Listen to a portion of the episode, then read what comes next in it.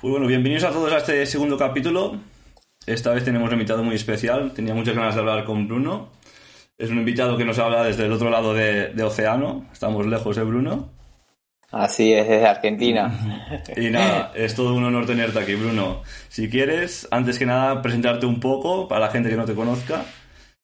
Dale, excelente. Bueno, primero de todo, eh, un placer, el placer es mío. La verdad que muy agradecido y con mucho gusto de hablar y, y de poder compartir eh, un rato de, todo sobre el mercado y de todas mis experiencias. Así que bueno, yo soy Bruno Gase, eh, nací en España, eh, me vine a, la edad de los 15 años más o menos aquí a Argentina, estudié contador, contable lo que sería, me especialicé en la, en la universidad en, en finanzas corporativas y mercados bursátiles en el que ya de por sí desde el primer año de la universidad de los estudios ya me empecé a enfocar y a, especializar y a querer crecer más en el tema de, mercado, de los mercados financieros, en el tema de las finanzas corporativas y todo este ámbito.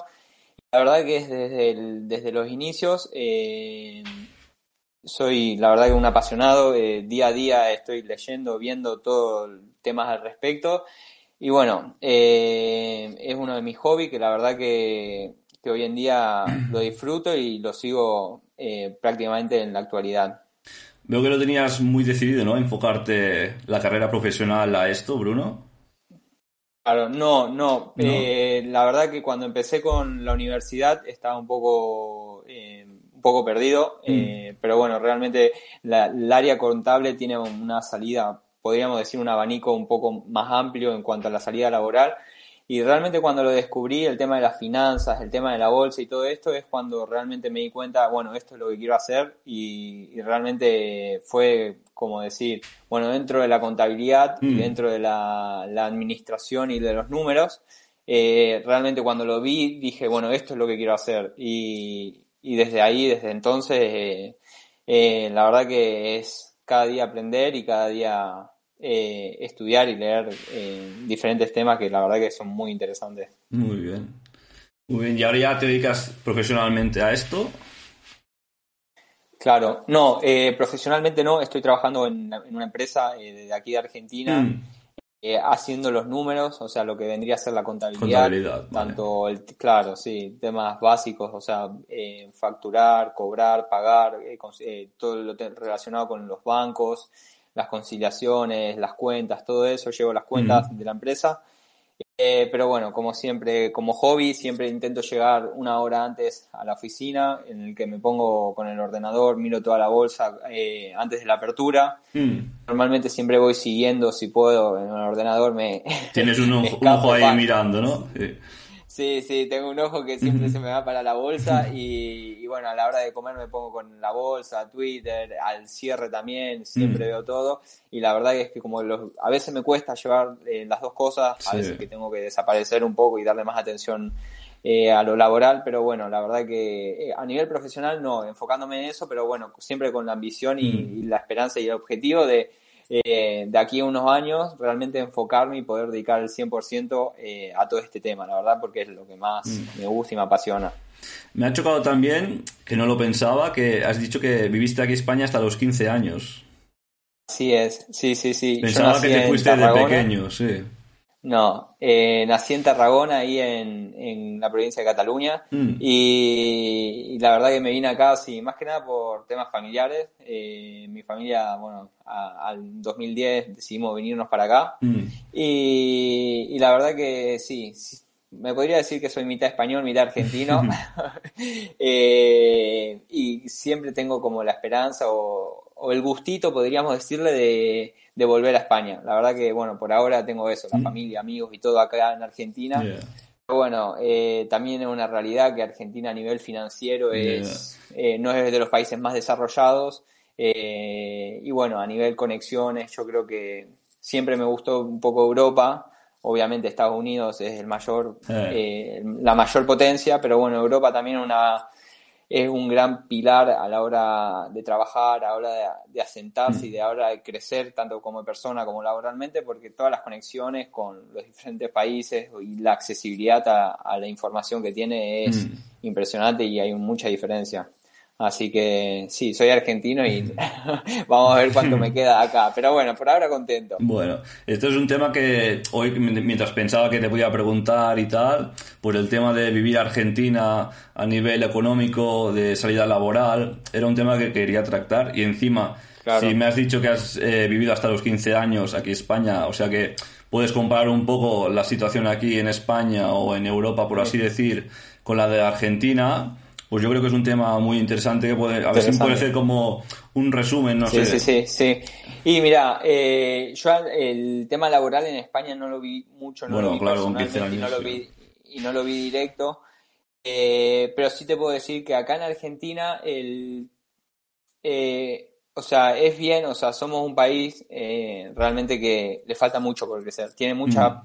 tiene, o sea, tiene muchos recursos, Argentina es un país muy rico en cuanto a geografía, en cuanto a, materia prima. La verdad que Argentina es muy diverso y tiene mucho potencial, pero realmente a nivel cultural y a nivel información eh, hay, un gran, hay una gran diferencia. Mm. A nivel laboral vos te das cuenta realmente que son muy son escasas las empresas que están digitalizadas y conectadas completamente, porque realmente allá eh, eh, la digitalización es algo que realmente predomina en las empresas, quiero suponer y me imagino por la imagen y, la, y lo que tengo. Obviamente debe haber, eh, debe haber empresas que no, otras que sí, pero bueno, realmente acá es como que vamos un paso muy por, por detrás y realmente no solo en lo laboral, sino en lo cultural y en todo, en todos los aspectos. Podemos decir desde los aspectos financieros. Mm hasta los aspectos laborales que son eh, la rutina, la cultura, la cultura del trabajo, la cultura del estudio y realmente son dos cosas diferentes. Eh, el argentino es muy trabajador, o sea, a nivel laboral eh, trabajo y pero es como que acá la tecnología y la digitalización, yo lo que veo a nivel personal es como que falta explotar.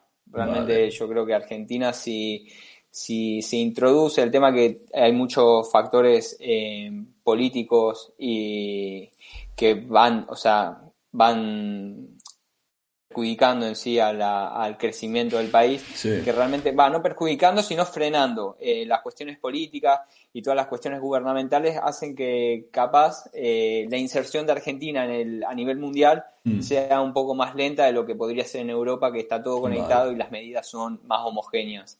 Por lo que realmente eh, Argentina yo creo que es un gran país, pero a nivel político está bastante, no, eh, no me gusta decir perjudicado, pero sí atrasado eh, a nivel mundial porque le falta la inserción, yo creo, y la, lo, que podríamos decir, eh, la apertura al mundo de hoy en día. Vale. ¿Y crees, por ejemplo, que hay startups, empresas de pequeñas que, pueden que podrían tener un, un futuro mucho mejor si no estuvieran en Argentina, digamos? Imagina que estuvieran ubicadas en Estados Unidos.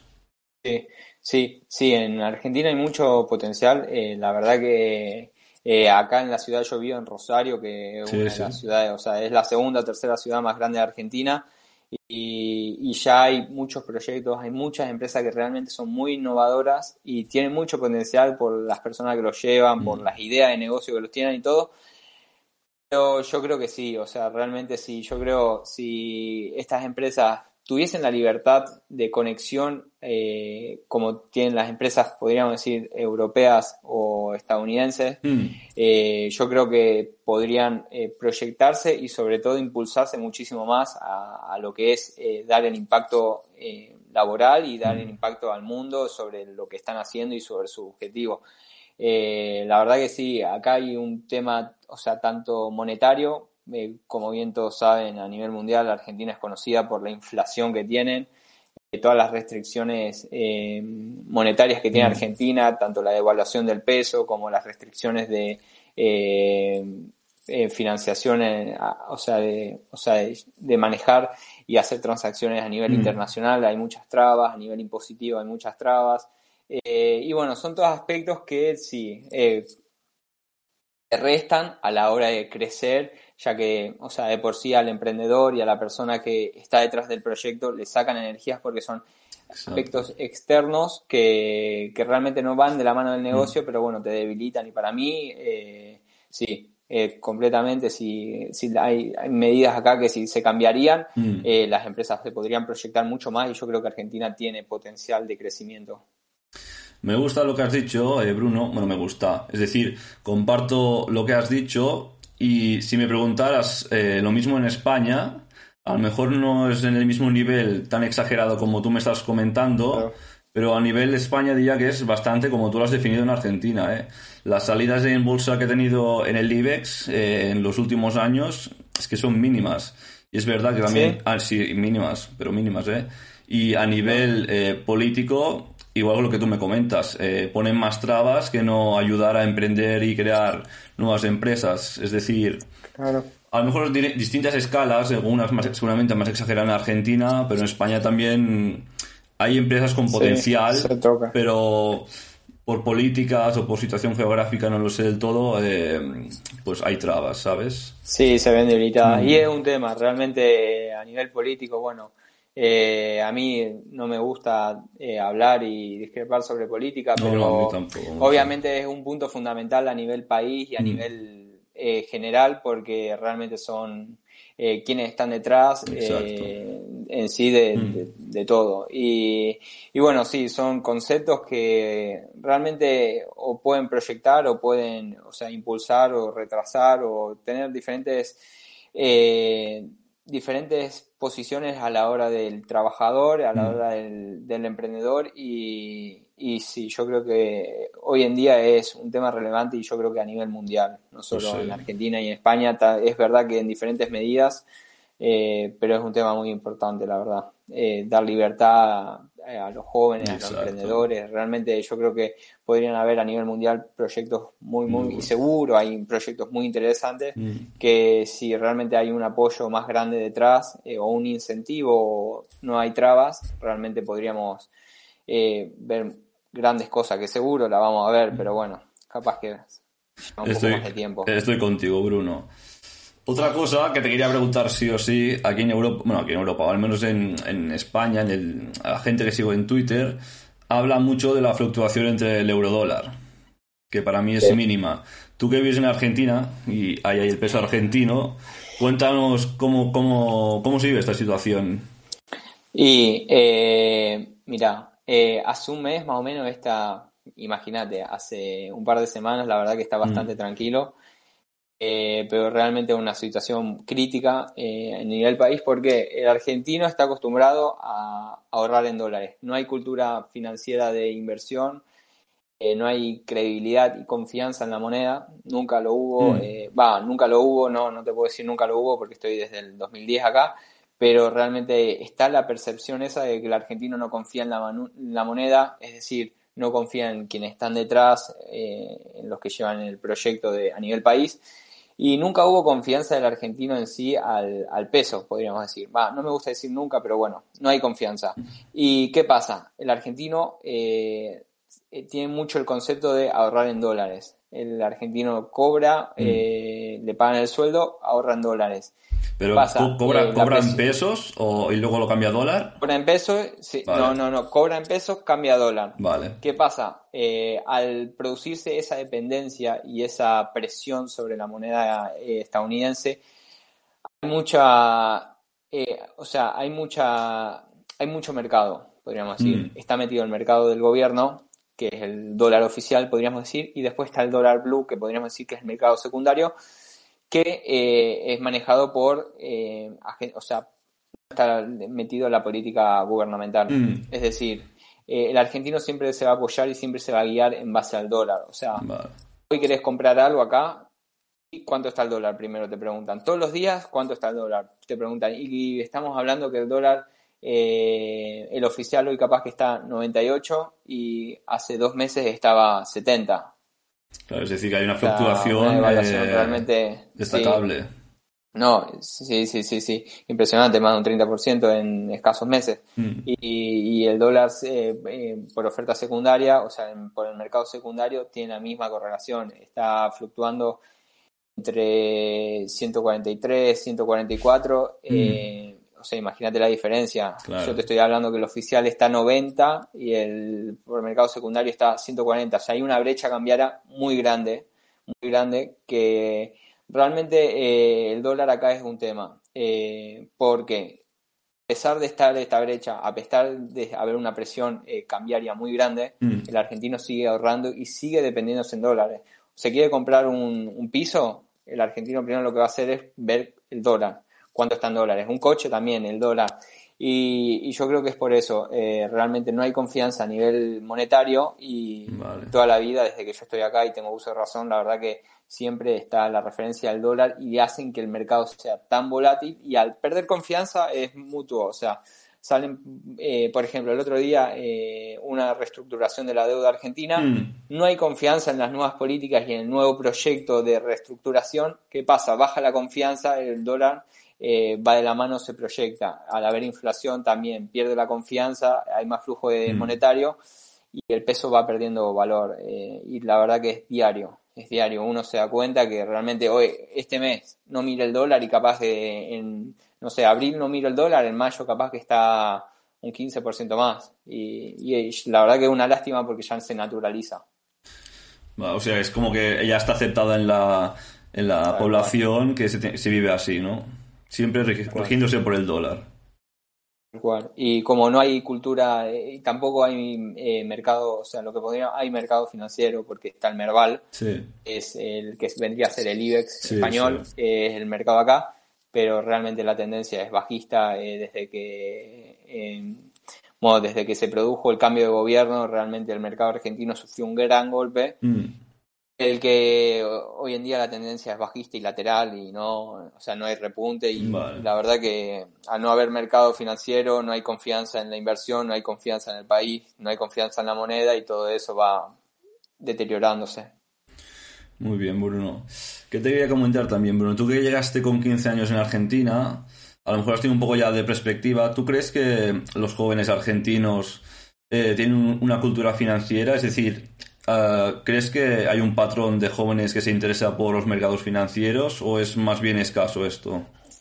Mira, eh, a nivel personal yo creo que está aumentando, pero no creo que está aumentando solo en Argentina, yo creo que está aumentando a nivel mundial. Mm. Eh, como hoy todos sabemos, te descargas la aplicación de eh, Interactive Brokers o, o cualquier broker internacional, allá en Mm. España tienen Coso, ¿cómo es? El, ¿Cuál? El broker de allá, de, el, que es holandés. El, Ah, ah, el de giro, de giro. Giro, bueno, sí, Mm. ese. Eh, hoy en día te descargas la aplicación, pones 100 euros, 100 dólares y ya estás invirtiendo. Compras la Mm. acción que vos querés desde el móvil. Eh, hoy en día te descargas eh, Coinbase, Binance, compras Bitcoin como vos Mm. quieras. Y realmente yo creo que a nivel, a nivel, o sea, nosotros los jóvenes yo creo que hay más cultura por la digitalización. Hoy en día todo el mundo sabe que el boom del Bitcoin del Bitcoin, eh, se está disparando el Bitcoin, todo el mundo sabe que está el Bitcoin disparándose Mm. porque te salen anuncios de Instagram, de Twitter, te salen anuncios en YouTube de comprar Bitcoin, comprar Bitcoin. Y realmente yo creo que esa, por eso, por ese hecho, por la digitalización, cada Mm. vez hay más jóvenes interesados. Sin embargo, yo pienso que Argentina eh, tiene aceptada la cultura financiera, yo creo que veo más jóvenes, no, no está potencial, eh, no está potencializada. O sea, digamos que le falta muchísimo camino y más que nada por el acceso a la inversión. Eh, acá el argentino realmente para disponer y acceder al mercado eh, americano tiene que realizar varios trámites a nivel a nivel fiscal y a Mm. nivel impositivo y tiene que cumplir con bastantes regulaciones y que son muchas trabas realmente y acá el mercado está bastante deteriorado porque por lo que no incentiva la, la inversión por lo que yo pienso que a nivel mundial está potencializado, pero la- a Argentina le falta bastante, y mucho. Vale. Vale, Bruno. Yo aquí también en España, por contestarte un poco, creo que también es como tú dices que el mundo está globalizándose mucho, sobre todo en redes sociales, es decir, lo que tú comentas, el Bitcoin está en boca de todos, sobre todo en más jóvenes, yo creo en más jóvenes que en gente adulta. Y, y cada vez, pues lo que dices, es como que interesa más a los jóvenes, pero no sé si les interesa hasta al- el punto de intentar estudiar eso y comprender un poco lo que es invertir, o lo que quieren es el, el pelotazo, digamos, de, hostia, Claro, todo el mundo está sí. poniendo dinero aquí, yo también lo pongo por si pasa algo, ¿sabes? No sé. Claro, no, eh, exactamente. Yo creo que hoy en día eh, todos buscan el dinero fácil, el dinero rápido, que si sube esto, yo quiero esto, lo quiero y lo mm. que se quiere meter ya, sin saber realmente qué hay detrás. Eh, y yo creo que eso pasa. Y bueno, sí, es una realidad. Eh, hay mucha gente que se mete y seguramente la gran mayoría que se mm. metió este último año, capaz que no es gente totalmente formada pero es tal cual, o sea, la mm. gente ve que hay dinero, hay fluctuación, hay mercado y se quiere meter, pero realmente conocimiento y conciencia, no sé mm. si eh, realmente a nivel universitario, yo estudié la carrera de contable, eh. especializándome en finanzas corporativas, y realmente no se da y no se especializa y no se profundiza eh, en los estudios para realmente, no sé, hacer evaluación de proyectos de inversión, evaluación de acciones y todo eso. Realmente sí, se dan ciertos aspectos, ciertos puntos en mm. sacar la tasa, valor presente, descontar tasa y todos esos varios aspectos se da el concepto, pero estamos hablando que eh, es una salida laboral importante y no se, no se proyecta y no se realmente no se profundiza en lo que sería. Obviamente pueden haber otras universidades, otras carreras y otros cursos, a lo mejor que sí, pero bueno, a nivel general y global no hay una cultura, podríamos decir.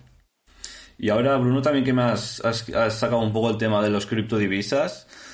Eh, ¿Crees que en Argentina también hay mucha gente invirtiendo en Bitcoin? O a lo mejor también. Para mí sí. Sí, o, o, a lo mejor, como tú también has dicho, que el dólar es como un refugio para los argentinos. ¿Crees que el Bitcoin podría ser también como una reserva para evitar tener dinero en pesos argentinos, como si fuera oro, digamos. Sí, sí, sí. Eh, sinceramente no lo sé en datos, no lo tengo contrastado en datos, mm. pero a nivel personal a mí me pasó. Eh, ya desde el, eh, que a finales del 2019 yo empecé a por motos propios y mm. dije bueno voy a tener mi pequeña cartera de Bitcoin es más no es una gran cartera no es un gran porcentaje y no le doy porque no estoy formado en las criptodivisas cuando me metí, vi el mercado de, criptodivisas, dije, uff, una buena herramienta para diversificar, no tener mi apoyo en dólares mm. y no tener mi apoyo en pesos y bueno, tener mi partecita, mi parte en mm. criptomonedas. Y es realmente un acceso accesible a nosotros, eso sí, la verdad que eso es, es un mercado que para el argentino es fácil porque en sí la, el Bitcoin lo puedes comprar eh, sin problemas y, realmente es una, es una, no una excavatoria, pero sino una posibilidad. Una alternativa, sí. Una alternativa, exactamente, una alternativa para salir del dólar y para salir del, peso. Y la verdad que yo cuando el tipo me cayó y me di cuenta, mm. dije, uff, está interesante para realmente, eh, eh, o sea, a nivel, eh, a nivel yo personal y a mm. nivel así de la población realmente vi algo atractivo para, que el argentino haga énfasis y se, y se enfoque en, mm. esta, en, este, en estos activos. ¿Y crees que, por ejemplo, eh, las criptodivisas eh, en un futuro, ya no te digo de cuántos años, en un futuro próximo o lejano, pueden llegar a reemplazar las divisas que hemos conocido desde siempre? ¿O crees que a lo mejor va a ser una reserva más de dinero, pero no de comercio, digamos? Para mí no van a reemplazar, pero sí van a ser un medio de pago. A mí eh, hoy en día eh, eh, estamos hablando que te estoy diciendo de aquí a, a 15, 20 años, para mm. mí de aquí a 15, 20 años todavía no va a reemplazar. Ojo, quién sabe, el mundo evoluciona muy rápido y estamos viendo realmente que año a año salen nuevas cosas, nuevos proyectos, mm. y es impresionante. 10 años es muchísimo pero realmente el poder que tiene yo creo que la Reserva Federal, tanto europea como norteamericana, es muy importante y, para mí me costaría ver un mundo que no esté centralizado, pero sí que lo veo como de aquí a 15 a 5 años, por ejemplo, o de aquí a corto plazo, ya estamos viendo el otro día Tesla, Elon Musk anunció que ya podrías comprar tu el Tesla con Bitcoin. Mm. Yo creo que sí puede ser un método de transacción, pero que no sustituye, para mí sustituir es realmente un camino eh, muy grande.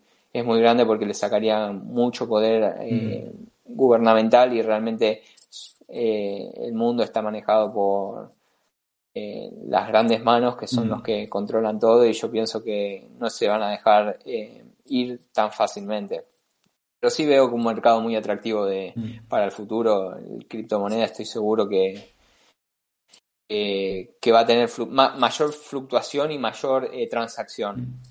Yo estoy contigo con el tema de que eh, estar dentro, o sea, hay más riesgo estar fuera de criptodivisas que dentro. Bueno, más que en el Bitcoin. Creo que hay muchos proyectos de criptodivisas que no van a llegar a nada, pero en especial a lo mejor el Bitcoin y el Ethereum, sí, en especial el Bitcoin. Pero creo también, como has dicho, que Reserva Federal o el Banco Central Europeo eh, al final tendrán que, que tocarlo por algún sitio. No creo que dejen un libre, un libre mercado así tan o sea, con las restricciones que normalmente ponen sus propias divisas, no van a dejar un mercado libre para el Bitcoin y que la gente se regule como ella quiera, ¿sabes? ¿Qué te quiero decir? Exactamente, sí, sí, seguramente. Va, el otro día Powell dijo que no tenía prisa en sacar una moneda digital, mm. pero bueno, para mí es una de las alternativas muy llamativas realmente si el dólar se, se empieza a digitalizar, si Estados Unidos pone el mm. proyecto de eh, sacar su criptodivisa, realmente sería muy atractivo eh, a nivel evolutivo para toda la población. Sí, faltaría ver luego cómo, cómo reacciona el Bitcoin. Cómo lo maneja, sí.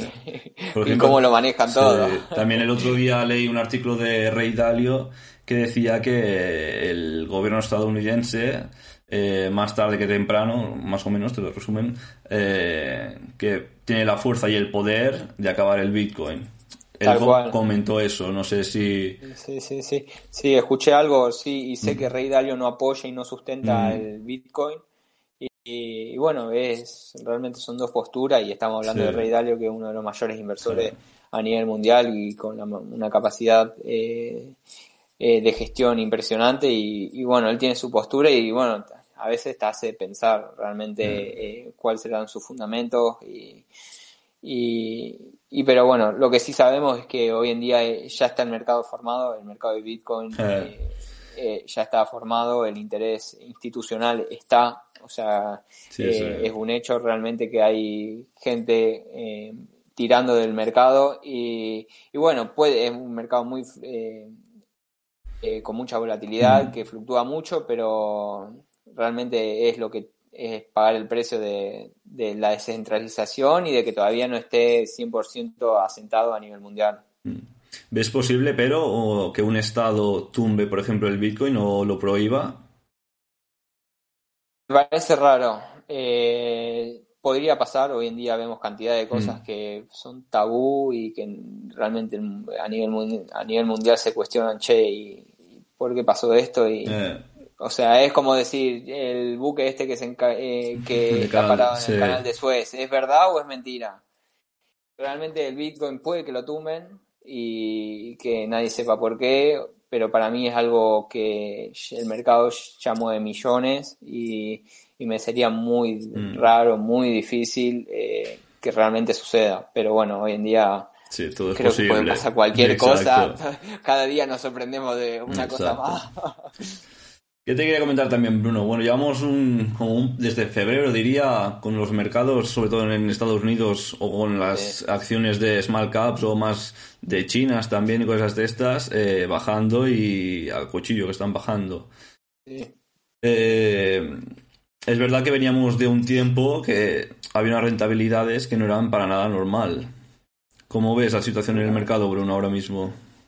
Eh, yo veo una situación natural eh, realmente, como comentaste, el, mercado estadounidense, o sea, las empresas growth, podríamos decir, eh, mm. las empresas de crecimiento, las empresas de software, eh, todas las empresas disruptivas a nivel digital que eran pro-COVID y bueno, todas estas empresas que bien conocemos por Twitter y por mm. todas las plataformas estaban realmente con unos dígitos impresionantes.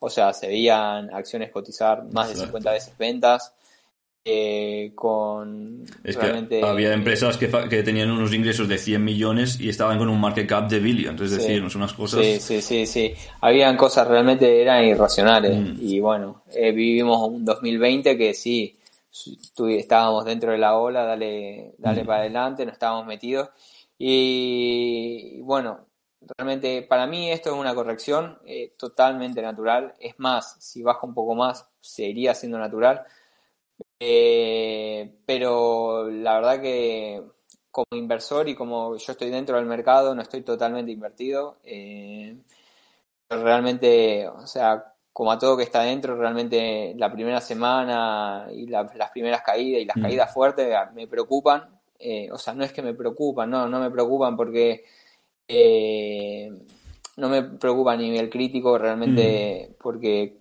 eh, qué sé yo, tengo los fundamentos y tengo las empresas realmente con los precios de entrada bastante bien mm. y realmente confío que, que esto es una, una corrección, pero realmente a nivel personal yo veo el mercado que está corrigiendo y, bueno, esperemos que, que, no tarde mucho en volver a, la tendencia alcista, porque la verdad que a veces te da dolor Asusta, de cabeza. a ver, sí. Yo estoy contigo, porque justo, no me acuerdo cuándo fue, hace un par de semanas o tres, subí un tweet eh, mirando el Dow Jones, el S&P y el Nasdaq, desde que tocaron los mínimos del COVID hasta actualmente y el Nasdaq llevaba casi un ciento y pico por ciento eh, de rentabilidad.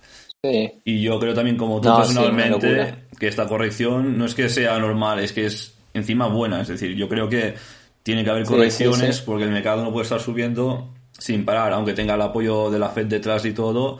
Yo creo que las correcciones son muy sanas y sobre todo si eres un inversor a largo plazo, que creo que eres lo que eres tú, que sí, Bruno más a largo plazo. Sí, sí, sí. Y como yo también estoy dentro del mercado, estas correcciones son sanas y es más, dejan oportunidades buenas en algunas empresas.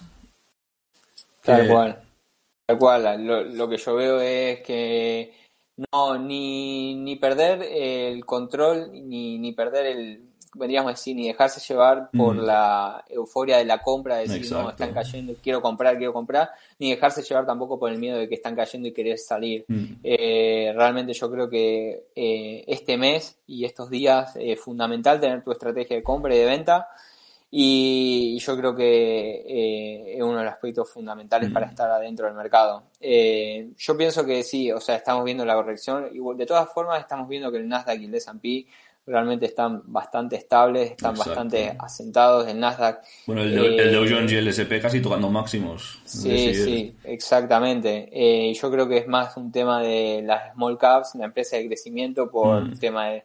Yo creo que se vio muy debilitado por el tema de las tasas, por la gente. Bueno, obviamente la tasa lleva a que las empresas eh, aumente su evaluación, un aumento de la tasa, eh, el valor intrínseco de las acciones aumenta. Mm.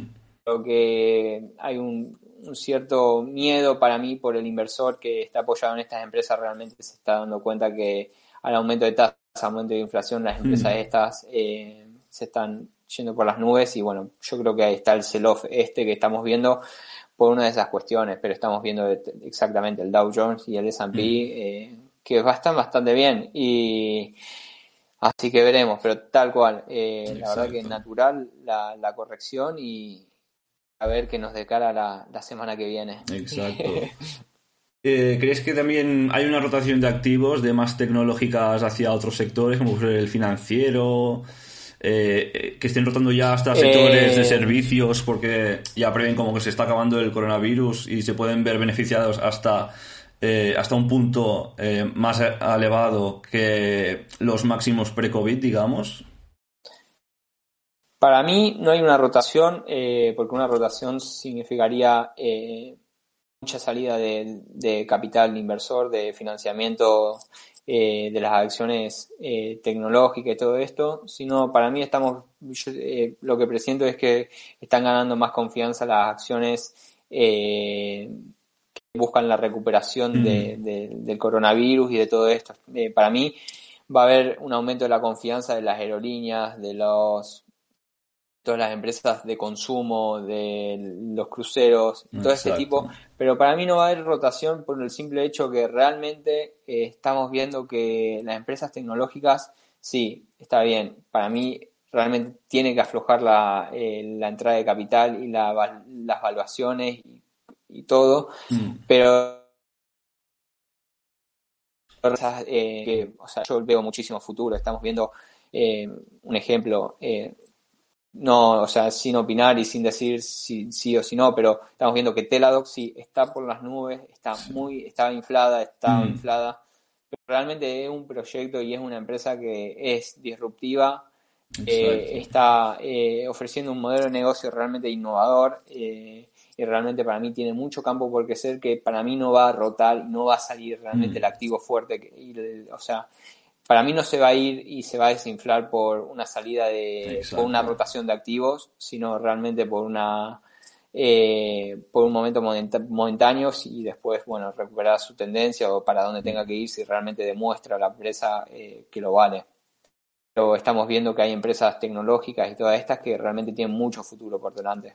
Yo estoy contigo, creo que eh, las empresas tecnológicas y más en el momento en que estamos han llegado para quedarse y para quedarse y, y encima seguir evolucionando. Es decir, yo creo que la, la tecnología justo ahora está empezando, es decir, están evolucionando y falta mucho para evolucionar. Es decir, como tú dices, no creo que el capital esté roto, o a lo mejor una parte sí, pero no del todo. Es decir, yo creo que le sigue entrando dinero y, y así va a seguir. Es decir, yo simplemente veo una corrección y punto. Es decir, no, no le daría la mayor importancia de momento. Es decir, siempre tiene que haber eh, puntos clave que si traspasan esos puntos a lo Sí. mejor sí, pero yo creo que de momento eh, son, es mínima la corrección.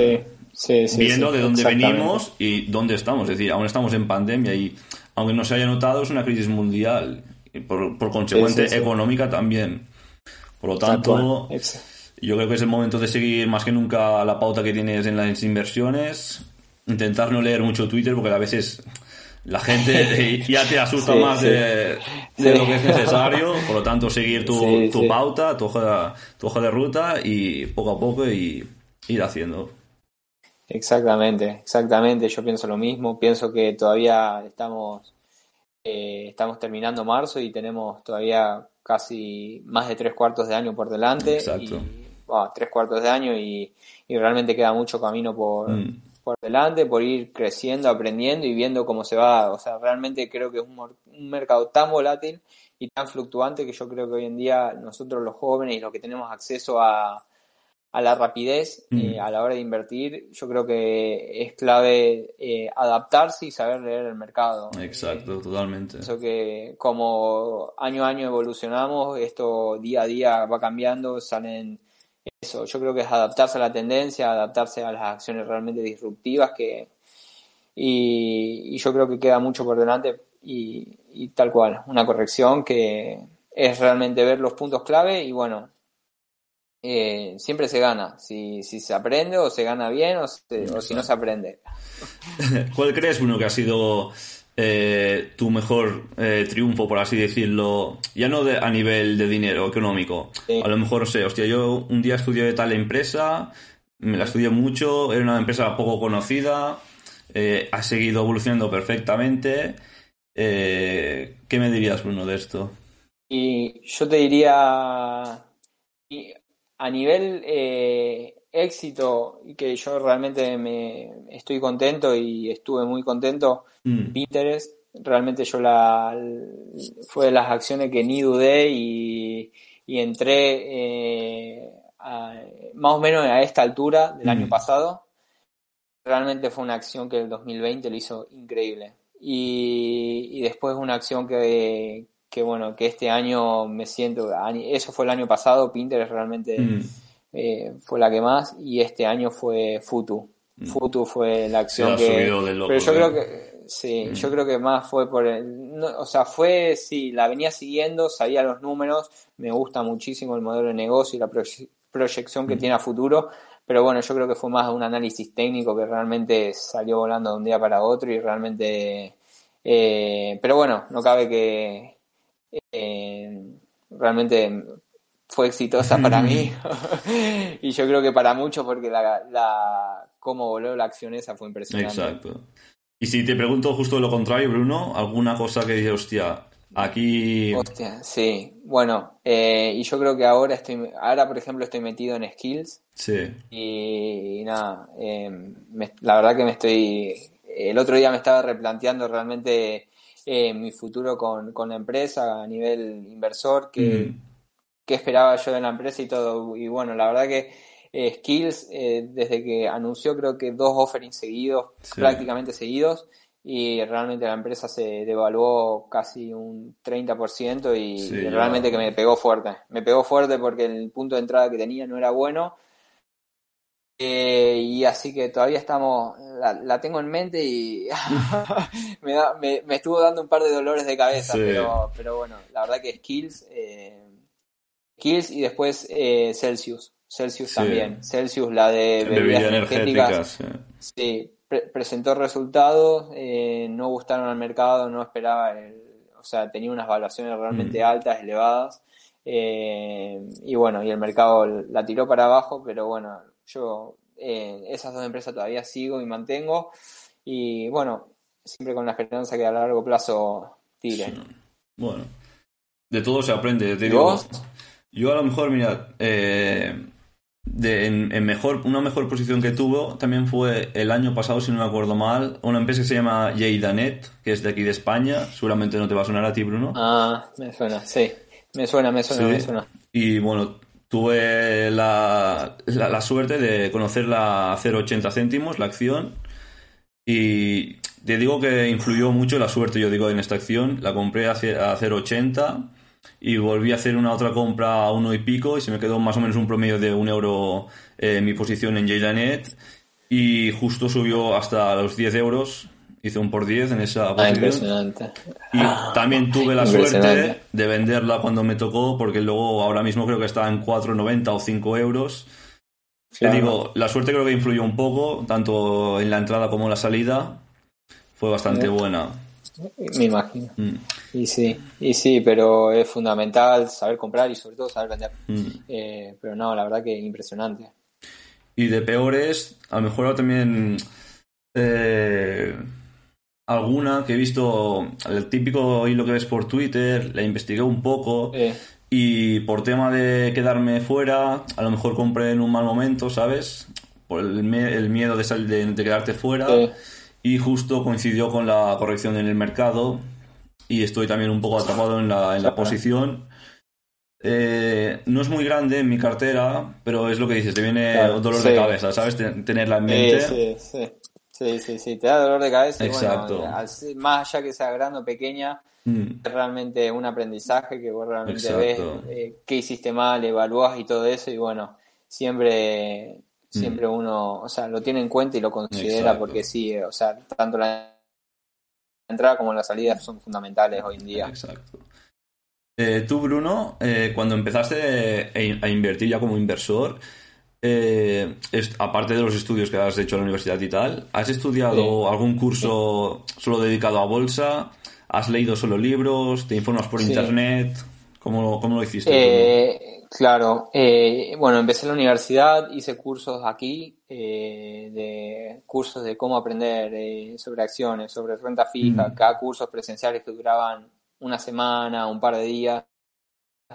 Eh, a su vez, de la mano iba mucho con YouTube. Mm. Realmente YouTube es impresionante y con muchos libros. Realmente hay autores estadounidenses y españoles que, o sea, a nivel eh, cultural hay mucha información en mm. los libros.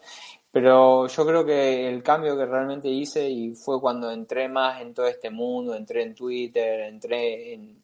Realmente como que me metí más en el mercado fue cuando entré con JF Partners, mm. eh, hice el curso con Javi Fer en 2019 también. Y me metí, y yo antes llevaba un nivel de inversión bastante pasivo, bastante que no estaba tanto en, o sea, al no tener gente con quien rodearme, realmente no conocía tanto y no me influía tanto eh, a, la hora de invertir y tenía otra postura a nivel mm. inversor. Y cuando hice el curso, me formé con JF Partners, realmente al entrar en la comunidad ya hice un cambio eh, radical, hice un cambio, sí, fue brutal. Y, realmente yo creo que ese fue el, como el paso, el antes y el después que hice a nivel personal y, aprendí muchísimo. Y ahora eres como analista, ¿no? Si no me confundo. Sí, sí, estoy dentro del, exactamente. Estoy dentro del equipo eh, en la cual me encargo, bueno, eh, más allá de compartir y, dar contenido diario en, mm. en, la comunidad y en el curso, eh, también a nivel semanal estoy brindando los informes, estoy analizando las empresas y bueno, eh, también reportando una de vez en cuando por, por YouTube y, realmente muy contento, muy contento de estar en el equipo, de poder, viste, es un proyecto que va de la mano con esto que mm. nos gusta tanto y realmente siempre hace ilusión. bueno, tiene que ser un orgullo empezar estudiando con ellos y al final acabar como analista, digamos, ¿sabes? Y la verdad que sí, la verdad que sí, muy agradecido por el equipo y por mm. todos porque eh, la verdad que un sueño.